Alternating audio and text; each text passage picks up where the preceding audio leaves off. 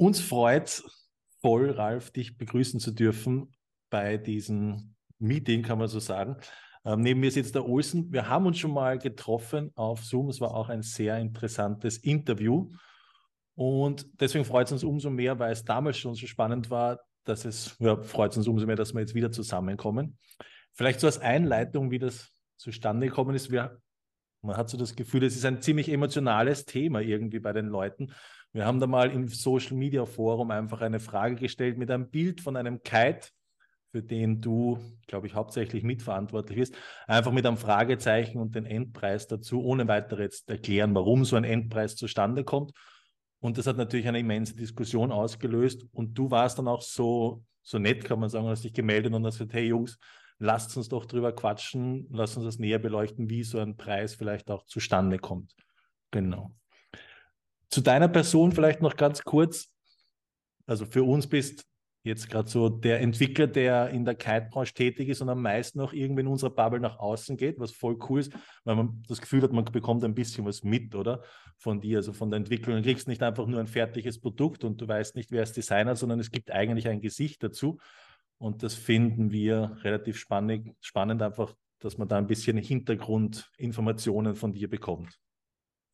Also sagen. Jungs, erstmal vielen herzlichen Dank, genau, ähm, dass ich wieder mal mit dabei sein darf. Ähm, ich habe auch mich gut vorbereitet, so wie das letzte Mal. Ne? Ganz wichtig, das Gel in den Haaren und äh, der Drink, ne? der darf natürlich nicht fehlen. Das wäre ja eine Schande. ähm, das, das Thema ist auf jeden Fall ähm, für mich so äh, nenne ich emotional, also das würde ich jetzt nicht sagen, aber es ist auf jeden Fall die Entwicklung der Kite-Industrie in den letzten Jahren mit den neuen Materialien hat schon auf jeden Fall dafür gesorgt, dass es ähm, Gesprächsbedarf gibt. Deswegen finde ich das umso cooler, mhm. ähm, dass ihr das Thema auch so proaktiv aufgreift, weil, wie gesagt, ähm, also ein Preispunkt ähm, von dem Evo D-Lab, von dem Juice D-Lab, von dem Neo D-Lab ist natürlich schon auch wirklich heftig, weil er letztendlich genau das Doppelte von dem kostet, was ein normaler Kite mit einer anderen Konstruktion kostet. Und wir alle wissen, dass die Kites alles sind, aber nicht günstig. Und deswegen ist natürlich die Frage, ob das in irgendeiner Art und Weise gerechtfertigt ist, also hundertprozentig auch gerechtfertigt. Ja? Also allein diese Frage zu stellen. Und für, ähm, für mich in meinem Kopf bist du so ein bisschen wie also ich vergleiche es in meinem Kopf, bist du für mich so ein bisschen Formel 1. Du testest an den neuesten Materialien herum, ohne irgendwie Rücksicht auf irgendwelche Kosten. Und danach geht das, wenn das irgendwie funktioniert, wird das für, sagen wir mal, für die anderen Produkte, wie zum Beispiel ein Evo SLS oder wie auch immer, wird es dann für die breite Masse tauglicher? Ist der Vergleich da, ist der okay oder passt der so nicht mit der Formel 1? Doch, in einer gewissen Art und Weise schon. Ich meine, gut, Formel 1 ist natürlich jetzt schon irgendwie die Benchmark für viele unterschiedliche Bereiche, ähm, aber es ist einfach richtig, ja. Also Duoton D-Lab, was ja nichts anderes als Duoton Lab, äh, Lab, Lab, Labor heißt, äh, zu lange hier in Langebahn gewesen. Mhm. Ähm, und das bedeutet am Ende des Tages, dass wir auf Materialitäten zurückgreifen, die einen klaren Mehrwert haben im Sinne der Flugeigenschaften. Also der Mehrwert, ja, da können wir gerne nachher auch nochmal, das ist ein schönes Wortspiel, noch drauf eingehen, ob es auch Mehrwert ist. Aber diese Materialien, in dem Fall das Allure, was wir ja zum ersten Mal kommerziell eingesetzt haben beim Juice D-Lab vor mehreren Jahren, war es einfach klar, der Kite ist super erfolgreich. Also der Juice D-Lab ist definitiv der Benchmark in, im Bereich äh, aufblasbare Leichtwind-Kites und glaube ich, hat auch so die eine oder andere Urlaubssession gerettet, hat vielleicht auch den einen oder anderen Kite-Kurs gerettet. Einfach aufgrund der Tatsache, dass dieses Produkt wirklich bei äußerst wenigen, bei wenig Wind fliegt und daneben auch gut zu handeln ist und eigentlich bis auf den Preis keine anderen Schwächen hat. Und ja, deswegen würde ich schon auch sagen, also wir machen auf jeden Fall etwas, was erstmal eigentlich initial auch gar nicht kommerziell erfolgreich sein muss. Am Ende des Tages ist es dann tatsächlich ist dann doch irgendwie, also die Verkaufszahlen sprechen schon für sich. Es gibt definitiv ein Klientel, das auch bereit ist, eben diesen Mehrpreis durch einen Mehrwert quasi zu rechtfertigen. Und ähm, deswegen ist das ein spannendes Thema. Also der Evo D-Lab basiert auf dem Juice D-Lab. Es ist eine klare Erweiterung, um das einfach auch gleich mal vorwegzunehmen. Es wird nächstes Jahr oder dieses Jahr dann dementsprechend in dieser Saison wird es den Juice D-Lab in drei Größen geben, in 14, 15 und 17 Quadratmeter. Wobei man klar sagen muss, dass der 17er wirklich auch nochmal ja, die Leichtwind-Benchmark meiner Meinung nach für die nächsten Jahre sein wird. Also ähm, es war eigentlich eher ein Zufall, dass wir den ausprobiert haben, aber gesagt haben, der 17, das kann nicht funktionieren. Aber der 17er funktioniert in jeglicher, in jeglicher Couleur besser als der 15er, hat auch ein besseres Handling. Einfach aufgrund der Tatsache, dass ich mehr Zeit hatte, dieses Produkt zu entwickeln. Ja, muss man auch sagen. Ne? Das ist ja wie mit allem. Man fängt an irgendwo und sagt, okay, wir mussten erstmal diese Produktionsstandards definieren. Das war das Schwierigste überhaupt am ganzen Projekt. Also das Material zum Fliegen zu bekommen, war eigentlich meiner Meinung nach relativ leicht. Schwierig dagegen war es aber, die Produktionsstandards dementsprechend so aufzubohren und zu erweitern, dass das Ganze verarbeitbar ist. Und jetzt sind wir halt mit beim Evo D-Lab, den wird es in der Größe 7 bis 13 geben, wahrscheinlich auch 6 bis 13, sind wir noch nicht ganz hundertprozentig sicher, aber wahrscheinlich 6 bis 13. Und wenn du den Juice mit inkludierst, dann sprechen wir von, von einer Kite-Range von 6 bis 17 Quadratmetern. Mhm. Boom. Ja. Ralf, ich glaube, da müssen wir gleich überleiten, weil wir haben ähm, viele Fragen gehabt, die alle so in dieselbe mhm. Richtung gehen. Es ist, glaube ich, so gar nicht so klar, was sind die Unterschiede ähm, zwischen jetzt normal, SLS und D-Lab? Wo fängt das an? Ist es jetzt, man weiß schon, das Material ist ein anderes, vom SLS, vom normalen zum SLS und zum D-Lab und dadurch auch ein höherer Preis. Aber wie schaut es mit der Entwicklung aus? Kriegt ein SLS mehr Entwicklungszeit als ein normaler Evo? Kriegt ein Duoton nochmal mehr Zeit? Oder wie kommt da dieser Preis? Auch Material kostet mehr, aber oder hältst du Know-how auch zurück, wenn du sagst, beim SLS mache ich das Feature jetzt noch nicht rein und erst beim D-Lab? Nein, also das entspricht in keinster Weise irgendwie unserer, dem, dem Vorgehen, das wir in den letzten Jahren so entwickelt haben. Also fangen wir mal an. Also die Frage ist perfekt. Ja, also wir haben, wie du gesagt hast, drei unterschiedliche Kategorien. Der Evo Classic, den ich für den kommerziellsten Schirm überhaupt handle, äh, halte, ja, in unserer Range, der basiert auf normalem Darkron. Also auf der Materialität, die wir seit Anbeginn des Kitesurfens verwenden. Das ist super erprobt, das ist auch auf gar keinen Fall schlecht, überhaupt nicht, sondern es ist einfach, äh, dieses Material erzeugt eine gewisse Art von Flugeigenschaften, auf der einen Seite aber viel wichtiger von Handlingseigenschaften. Also die Art und Weise, wie der Schirm mit mir kommuniziert, wird durch das Material ähm, ganz elementar bestimmt. Und SLS ist ja das Penta TX, das haben wir jetzt seit, ja, seit, seit drei Jahren ähm, zum ersten Mal beim Evo verbaut. Und das ist tatsächlich das meistverkaufteste Produkt bei Duoton mittlerweile. Also der Evo SLS ist der meistverkaufte Kite auf der Welt mhm. und auch der, der stärkstverkaufte innerhalb der Duoton Range. Und das, weil er halt eine Zielgruppe anspricht, die schon länger beim Kiten ist. Das heißt, also Leute, die nicht aus der Schule kommen, sondern Leute, die sagen, okay, ich kite vielleicht seit 5, 10, 15 Jahren, was auch immer, und möchte im Grunde genommen eigentlich einen sportlichen Allrounder haben. Das heißt also, da sind wirklich die Materialeigenschaften dafür verantwortlich, dass das Handling, die Aggressivität auch, die Aggressivität, wie der Kite ans Windfenster rangeht, wie der springt, welche Dynamik er aufbaut, wie er Höhe läuft, das wird tatsächlich sehr stark durch die Materialität beeinflusst. Aber ich muss dazu auch sagen, ich mache das so, wie Automotive das tun würde. Das heißt also, stellt euch vor, ähm, du hast jetzt irgendwie ein, ein, Hochleistungsfahrzeug, nennen wir jetzt mal ein Porsche GT3, GT3 RS, jetzt um mal, mal ganz nach oben zu gehen.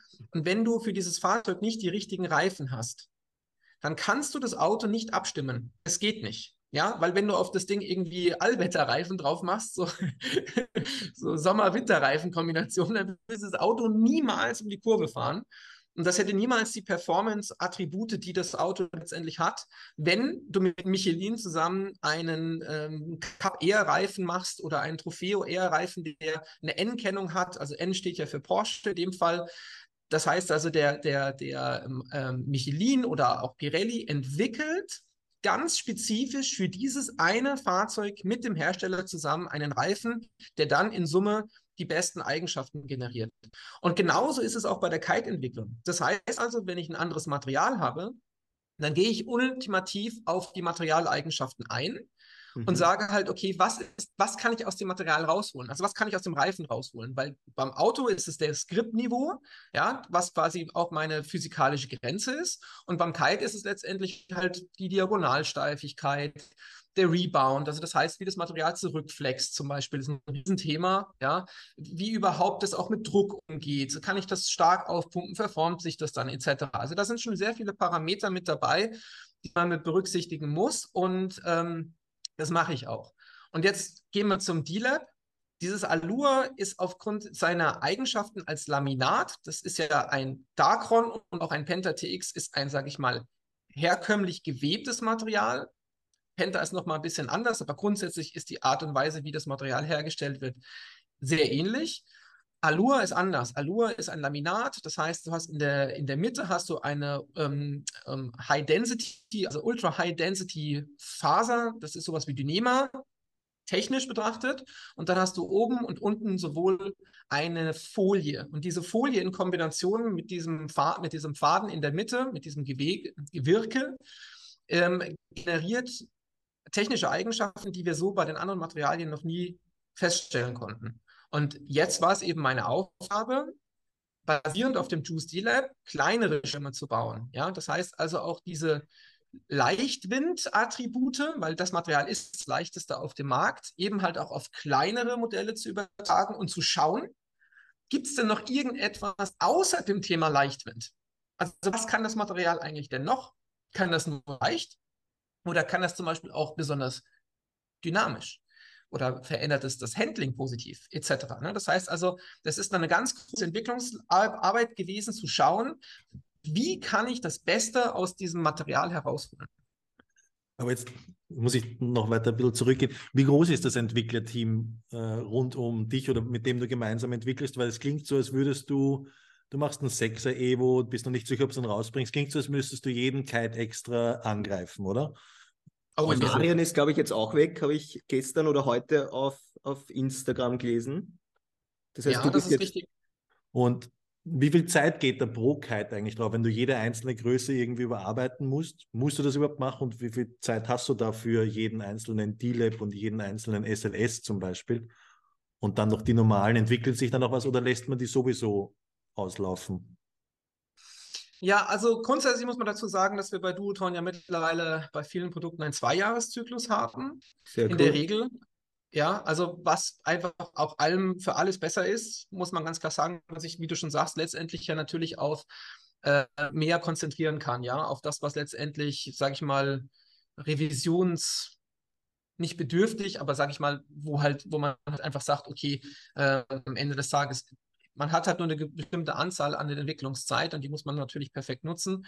Jetzt ist es so, dass wenn ich jetzt, zum Beispiel, ich bin ja in Langebahn seit dem 1.1. und ähm, habe hier unterschiedliche Teamfahrer zur Verfügung. Glücklicherweise habe ich hier neben dem Aaron Hatlow, der seit vielen Jahren äh, Kernbestandteil des Entwicklungsteams ist, habe ich aber halt eben auch so junge Leute wie den Andrea Principali, ne, der mhm. kleine verrückte Italiener und natürlich der Lasse ist mit am Start und ohnehin einfach hier unten ist ja die gesamte Industrie. Ja? Das heißt also, man hat immer die Möglichkeit, ähm, auf unterschiedliche Ressourcen zurückzugreifen. Und ja, absolut, jeder Kite wird für sich spezifisch entwickelt. Also dieses Skalieren irgendwie ist absolut absolut ausgeschlossen.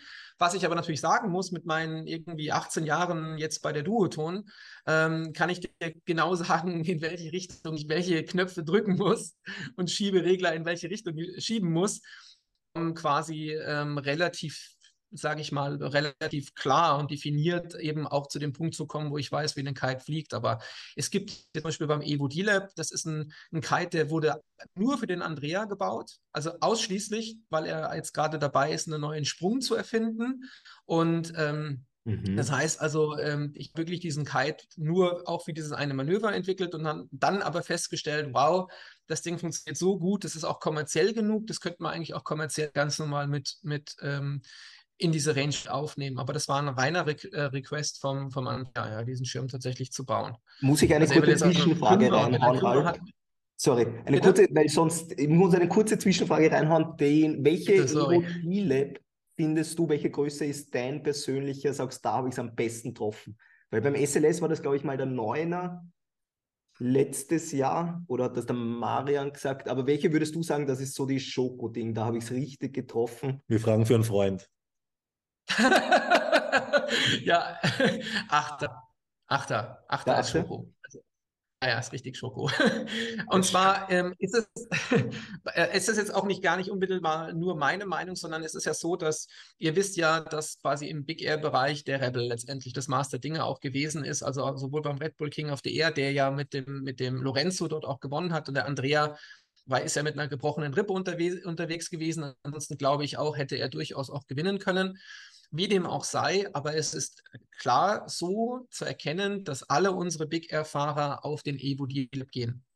That's it. Mhm. Ja, also die Flugeigenschaften vom Evo D-Lab sind so herausragend, dass nach den eigenen Angaben vom Lorenzo, er sagt, er springt äh, 10% höher als mit dem Rebel und er macht mit dem Achter halt alle Double Tricks. Ne? Also alle Double Kite Loops jetzt mit dem Achter. Easy. Mhm. Und das ist halt natürlich schon mal eine Aussage, ähm, also kann ich nicht so richtig validieren, weil ich mache keine Doubles. Bin ja nicht jung und verrückt. Ne?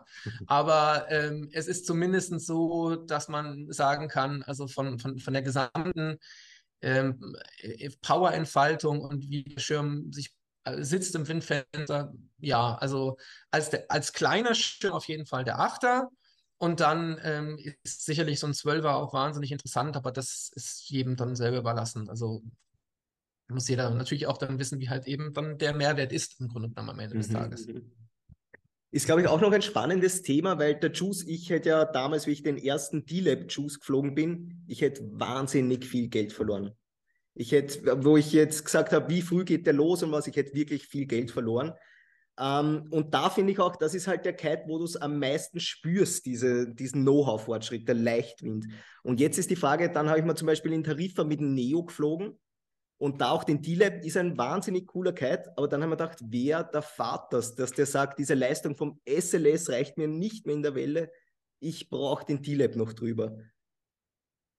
Das ist ein Riesen, äh, nicht ein Riesenproblem, sondern da triffst du die gesamte Fragestellung wirklich ins, ins Mark. Also ähm, es ist klipp und klar, also Wave Riding ist eine Disziplin, die äußerst kompliziert ist. Warum? Weil abhängig von der Art und Weise, was für dich Wellenreiten ist, also an welchem Spot bist du, hast du einen ablandigen Wind, hast du einen auflandigen Wind, welche Welle ist das? Bricht die Welle? Ist die Welle groß? Ist das Ding böig? Willst du damit Tricks machen? Hast du so viele Parameter, die du tatsächlich im Bereich Big Air zum Beispiel gar nicht hast? Du hast das nicht. Big Air ist, du hast Kicker, du hast viel Wind und go for it. Mhm. Das heißt also, dass ich glaube, es sehr, sehr, sehr, sehr schwierig war für Sky, Sulba und, und Ken Winner, ähm, den, den Schirm ähm, so, äh, sag ich mal, allround-mäßig abzustimmen, dass damit jeder happy ist. Also ich glaube, der Schirm wurde sehr, sehr stark für professionelle Kiter gebaut.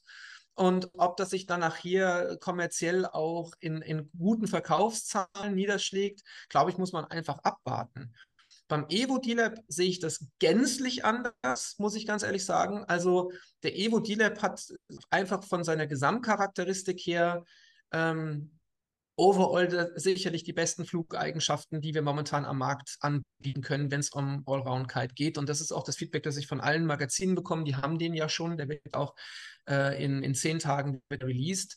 Das heißt natürlich auch, äh, wir haben ja schon auch äh, jede Menge Feedback von Teamfahrern eben natürlich, von, von Importeuren und von den Magazintests. Und ich glaube, dass das auf jeden Fall, ähm, so wie das Feedback ist, tatsächlich sein Geld auch wert sein kann, ja. Also man muss aber auch dazu sagen, ähm, wenn ich jetzt der, der klassische Weekend Warrior bin und habe vielleicht 14 Tage im Jahr die Möglichkeit, aufs Wasser zu gehen, brauche ich dann einen Dealer? In den großen Größen, wenn ich nach Mallorca zum Urlaub fliege, ja, wahrscheinlich. Brauche ich genau den dann, weil damit rette ich dann quasi auch meinen Urlaub, weil ich aufs Wasser komme.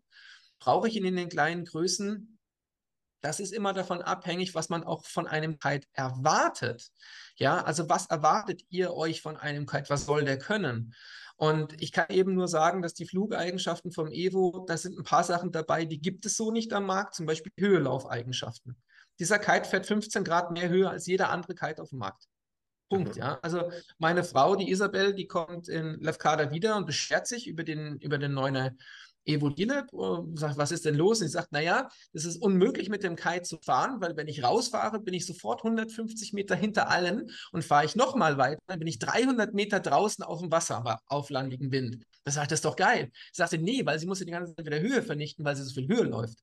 Das heißt, also, weißt du, du, du kriegst einen Complain ja, von der eigenen Frau, weil du was gebaut hast, was sonst kein anderer kann. Aber da siehst du im Grunde genommen einfach auch schon mal, du kannst mit dem Schirm wahnsinnig hochspringen. Höher als mit allen anderen Kites momentan auf dem Markt, würde ich jetzt mal behaupten.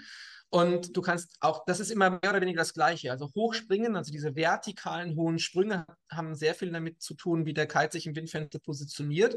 Mhm. Und der mhm. Evo D-Lab fliegt sehr, sehr weit aus dem Windfenster raus obwohl er aber trotzdem noch ganz viel Grundzug erzeugt. Der ist wie so ein, so ein Windsurf-Race-Segel. Das heißt, er erzeugt selber ganz viel Apparent Wind, also eigenen Wind quasi am Kite beim Fahren. Und ähm, das Ding springt unheimlich einfach, das hat ein super Handling, es ist nicht aggressiv, es ist wesentlich weniger aggressiv als ein Evo SLS zum Beispiel. Also er ist viel gedämpfter vom Flugverhalten her. Um, ähm, und du hast eigentlich eher das Gefühl, oh, der kann nichts. Und dann lenkst du ihn einmal hoch und dann denkst du so, oh, doch kann er. Ja, also und dann machst du einen Kite und denkst so, wow, krass, du hast noch einen Second Lift und irgendwie, das ist alles super intuitiv und alles ist äh, weich und spricht sehr positiv zu dir. Es ist ein eigenes neues Feeling, würde ich sagen. Glaubst du, dass das jeder Endkunde dann noch spürt? Also diese, diese, lass es 15% mehr Höhelaufeigenschaften sein und beim Springen und diese neuen, neuen Eigenschaften, die du voll spürst oder die Pro-Fahrer voll spüren? Spürt das der Endkunde auch? Würde ich sagen, äh, mathematisch betrachtet, nein. Einfach aufgrund der Tatsache, weil ich halt sage, schaut mal, ihr selber, ihr, seid am See, ihr guckt aufs Wasser und ihr wisst ganz genau, dass ähm, Kiten ähm, ein, ein sehr beliebter Sport ist.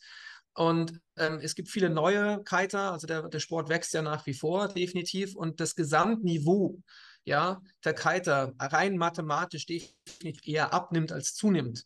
Das heißt also, jetzt muss man einfach auch schauen, für wen ist dieser Kite? Genau die gleiche Frage stellen ist für den Evo SLS, ja.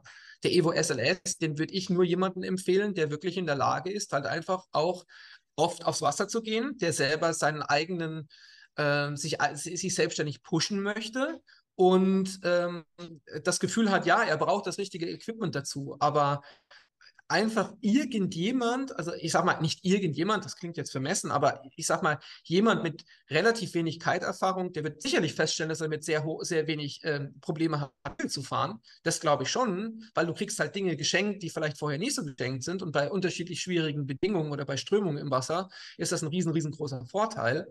Aber man muss halt einfach auch klipp und klar sagen, das Ding kostet halt einfach das Doppelte von einem normalen Kite. Ja, also das muss man tatsächlich selber in Relation setzen und da hilft nichts anderes, als das Produkt bei einem, bei einem Test-Event mal auszuprobieren. Und kann es dann irgendwann, jetzt, jetzt hat das seinen Preis, jetzt lass es sein, es kostet 3400 Euro, sagen wir mal, ein D-Lab und bleibt dieser Preis, also bleibt diese Latte bestehen und wird das mehr? Oder kann man sagen, wenn sich jetzt mehr damit beschäftigen und Produktionen vielleicht angepasst werden, vielleicht nicht mehr so viel Entwicklungsarbeit dann reingesteckt wird, dass das auch wieder günstiger wird? Kann sowas passieren? Oder wird das immer ein High-End-Produkt und die Preisspirale Gute geht Frage, weiter nach oben? Ich, ich, ich glaube, ich weiß die Antwort. ja, aber also sehr ich, gute Frage, finde ich. Ja, äh, nee, es ist eine super gute Frage und wir hatten das Thema bei den SLS-Produkten hatten wir ja auch schon mal. Und ich kann euch eine Antwort geben. Gibt es Monopol im Markt? Dann nein. Auf gar keinen Fall. Weil wenn du Monopolist bist und in der Position bist, die, die Preise zu diktieren, nee. Gibt es Competition am Markt? Gibt es andere Hersteller, die auch in der Lage sind, diese Produkte in vergleichbarer Qualität anzubieten? Dann gibt es auch den Preiskampf. Und dann werden diese Produkte auch günstiger werden, weil ja, definitiv eben wir mittlerweile wirklich auch viel davon verarbeiten. Also wir reden da wirklich von, von Größenzahlen. Ich denke, dass der Evo dieses Jahr irgendwie zwischen 3000 und 3500 Einheiten machen kann, theoretisch. So betrachte ich das zumindest. Nur der D-Lab jetzt, und oder? Das, Nee, nur Evo D-Lab, genau, ja. ja, ja, nur Evo D-Lab und das sind schon mhm. Riesenzahlen, ja, also äh, kannst ja mal dreieinhalbtausend mal 3000 Euro rechnen. Äh, kommen, ist auf jeden Fall eine Zahl mit vielen Nullen hinten dran. Paar das, Porsche. Ne? Ja, es ist, es ist halt so, wie gesagt, ich glaube, so wie es immer ist, es muss einfach im, im Markt Wettbewerb geben und wenn der Wettbewerb groß genug ist, dann wird es definitiv auch, dann ist es immer gut. Ja, Konkurrenz belebt das Geschäft Ich bin ja jemand, der äußerst kompetitiv ist, wie ihr es schon festgestellt habt. Und mhm. deswegen, ich äh, scheue überhaupt nicht, irgendwie in den Wettbewerb mit anderen Firmen zu treten. Ich finde das toll. Das ist das, was die Quintessenz meiner Arbeit ausmacht. Ähm, ich möchte immer versuchen, das beste, das bestmögliche Produkt zu liefern. Und wenn irgendwo jemand ist, der ein besseres Produkt hat, dann wird das eben meine Aufgabe sein, es noch besser zu machen. Sehr cool. Ist für mich auch eine schöne Überleitung, weil ich glaube, Core oder so steigt jetzt auch mit Alula an. Es werden ja andere, andere Hersteller auch jetzt nachziehen. Ihr wart so das nicht der Vorreiter, aber das Aushängeschild für den Vorreiter, weil eigentlich Ocean Rodeo mit dem begonnen hat und ihr habt es aber marktfähig sozusagen gemacht, vermarkten können. Und jetzt aber spürst du schon so ein bisschen, dass der Wind von hinten kommt, ein bisschen oder von vorne? Super. Nein, du, der, der, ja, also, beim, also von der Seite, würde ich mal sagen, kommt er dann, ne, wenn du fährst. wenn man alle Vektoren reinrechnet. Ähm, ich finde es mega. Ich finde es mega. Also ich muss wirklich ganz ehrlich sagen, ich, ich genieße auch die Zeit in, in, in, Südafrika extrem, weil ich hier auch in der Lage bin, eben auch mich mit, mit anderen äh, Firmen ähm, auch zu treffen, auch mit den Geschäftsführern der anderen Firmen auch hinzusetzen und auch zu philosophieren. Hat natürlich auch viel mit dem anderen Projekt Brainchild zu tun, selbstverständlich. Aber ich muss ganz ehrlich sagen, ähm, ist ganz, ganz, ganz wichtig, dass man über seinen eigenen Tellerrand hinausschaut und dass man halt auch den anderen Firmen Credit für das gibt, was sie tun. Und ich muss ganz ehrlich sagen, ich finde zum Beispiel das, was Core macht, aktuell richtig geil. Ja, also in jeglicher Hinsicht. Ähm, äh, der Philipp, der CEO von Core, glaube ich, hat da einen super guten Ansatz, wie er im Grunde genommen auch seine Marke nach vorne bringt. Vielleicht nicht mit so Riesenschritten, aber dafür super stetig, finde ich total geil. Man sieht es auch bei anderen ähm, äh, Brands, die wirklich pushen aktuell. Und dazu gehört natürlich eben auch die Materialität, ja. Und es ist ja nicht nur, also Roberto Ricci zum Beispiel mit dem Alua Wink, ja, ähm, alle sind irgendwie am Bauen. Es ging halt letztendlich, es hat halt sehr, sehr lange gedauert, bis die Produktion, bei denen diese Firmen produzieren, in der Lage waren, eben dieses Alua zu, zu verarbeiten. Da haben wir ganz klar zwei Jahre lang einfach ähm, mehr oder weniger das Monopol drauf gehabt, ne, auf die Verarbeitung. Spannend, Ralf. Letz, beim letzten Podcast und beim letzten Video habe ich leider keine richtige Antwort drauf bekommen, ähm, weil du gerade von anderen Designern geredet hast. Welche, welche Designer sagst du, vor denen nicht ziehe ich den Hut, aber die bewundere ich auch ein bisschen oder denkt man, boah, die bauen, der ist schon ein, ein richtig guter Junge in dem Business. Oder Frau, gibt es Frauen? Nein, Frauen gibt es im, im Designbereich, zumindest in unserer Branche nicht. Und äh, ui, das ist immer, das ist eine, das ist eine wirklich, das ist eine gute Frage, aber ähm, die kann ich, ich glaube ich, auch eine Antwort. ich, ich, ich, ich glaube, ich muss mich genauso rausfischen wie beim letzten Mal irgendwie, weil ähm, es schwierig. Es ist eine ganz schwierig zu beantworten Frage. Schaut mal, für mich ist es geht es ja nicht nur um Design, sondern für mich geht es ja primär immer halt um diese Technik dahinter, Materialität und ähm, alles, was quasi mit Produktionstechnologie zu tun hat. Das heißt also, ich kann selber aus meinem Blickwinkel heraus andere Designer nicht richtig beurteilen, wenn ich nicht weiß, was sie denn sonst noch so den ganzen Tag machen. Weil nur Kite, also nur Kite designen wäre für mich zum Beispiel zu wenig. Das würde mich auch nicht befriedigen, sondern ich möchte halt das Ganze viel holistischer betrachten und dementsprechend natürlich auch in der Lage sein, vielleicht auch dem einen oder anderen eben auch voraus zu sein, natürlich. Das ist mein Anspruch. Ja, ob Hast mir du schon einen Namen gesagt, Ralf? Bin. okay, machen wir es anders. Vielleicht, wer ist, wer ist der Schlechteste? Oh, das kann ich auch, da hätte ich, das könnte ich sofort beantworten. Sofort beantworten, werde ich aber auch nicht tun, kann ich euch gerne mal verraten. Es gibt definitiv einen, den ich für den schlechtesten halte, ja. definitiv. Hundertprozentig. nee, aber natürlich so, so ein äh, Pat Goodman zum Beispiel, ja, von Cabrina ist jemand, wo man klipp und klar sagen muss, der ist einfach jetzt ja wieder bei Cabrina, was glaube ich auch ganz wichtig ist. Ich glaube, der gehört da auch hin. Cabrina ist auf jeden Fall massiv im, auf, äh, im aufsteigenden Ast. Die kriegen super gute Reviews über ihre Produkte. Die haben einen tollen Drifter gemacht, die haben sonst einen guten Kite, die haben die Hanna geholt, die haben tolle, die haben den Lorenzo. Ähm, der Jonathan Medica, der, äh, der Inhaber von, von Jetzt Cabrina, die sind alle auf dem richtigen, auf dem richtigen Weg. Und ich muss ganz klar sagen, also die, das wäre zum Beispiel ein Produkt, was ich selber gerne fahren würde. Ähm, auch, auch, auch Core-Produkte, muss ich sagen, vom Frank finde ich auch grundsätzlich gut. Ist nicht ganz meine Philosophie, so ein bisschen, ja. Also ich versuche immer die, die Kites ein bisschen anders, äh, anders interagieren zu lassen mit dem, mit dem Kiter selber, aber technisch betrachtet ist das super gut. Und ähm, es gibt äh, definitiv auch, auch andere Firmen, die ich jetzt, also da, es gibt schon auch viele andere gute Firmen und andere auch gute Designer.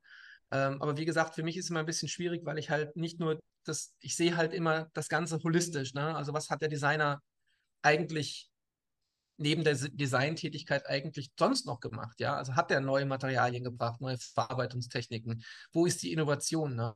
Und deswegen fällt mir das vielleicht ein bisschen schwer. Ist es jetzt so, dass du Jetzt hast du den Kite vor dir liegen, an welchen Schrauben drehst du? Jetzt gehst du dahin und sagst, ich möchte dieses Jahr möchte ich dem mehr Hangtime geben, da ist Fokus und dann planst du das und änderst vielleicht was am Kite oder gehst du zuerst her und sagst, ich möchte neue Materialien verbauen, um dann, also weil dich das jetzt gerade mehr interessiert, diese neuen, komplett neu überdachtes Design, Input, Materialien, gehst du da eher so an die Sache ran? Naja, ich sag mal so, die Materialien sind natürlich schon irgendwie so die Grundvoraussetzungen für die daraus resultierenden Flugeigenschaften. Das heißt also, eigentlich äh, schaust du erstmal das Material an, versuchst das Material zu verstehen, was nicht trivial ist, sage ich dir klipp und klar dabei. Das ist auch der Grund, wieso der Markt so lange gebraucht hat mit dem Allure. Das Allure hat technische Eigenschaften, die sonst kein anderes Material hat. Zum Beispiel diesen Reflex. Das heißt, dieses Material ist wie eine Feder, jetzt nicht in die Richtung, sondern in der torsionsseitigen Kraft. Das heißt, wenn du den Kite andrehst, also du drehst jetzt den Kite nach rechts, ne, also längst rechts ein, dann verbindet sich der Tipp auf der rechten Seite und gibt extrem stark diese Energie wieder zurück. Das heißt also, der Kite hat eine, die Tendenz, unglaublich stark die Energie, die du in diese Drehbewegung hinein äh, nimmst, auch wieder als kinetische, EEG, äh, als kinetische Energie in Hubarbeit umzusetzen. Ich hoffe, ich reiße jetzt nicht ein, ein Ding auf, aber da habe ich eine Überleitung zu. Best Nemesis, kennst du den noch? Der hat so extra um die Fronttube verbaut Segmente, wo er ganz weich war. Und ich glaube, Ozone sagt auch, dass sie, dass sie die Ventile von den, von den Struts offen lassen beim One Pump, dass da die Luft hin und her sozusagen wandern kann.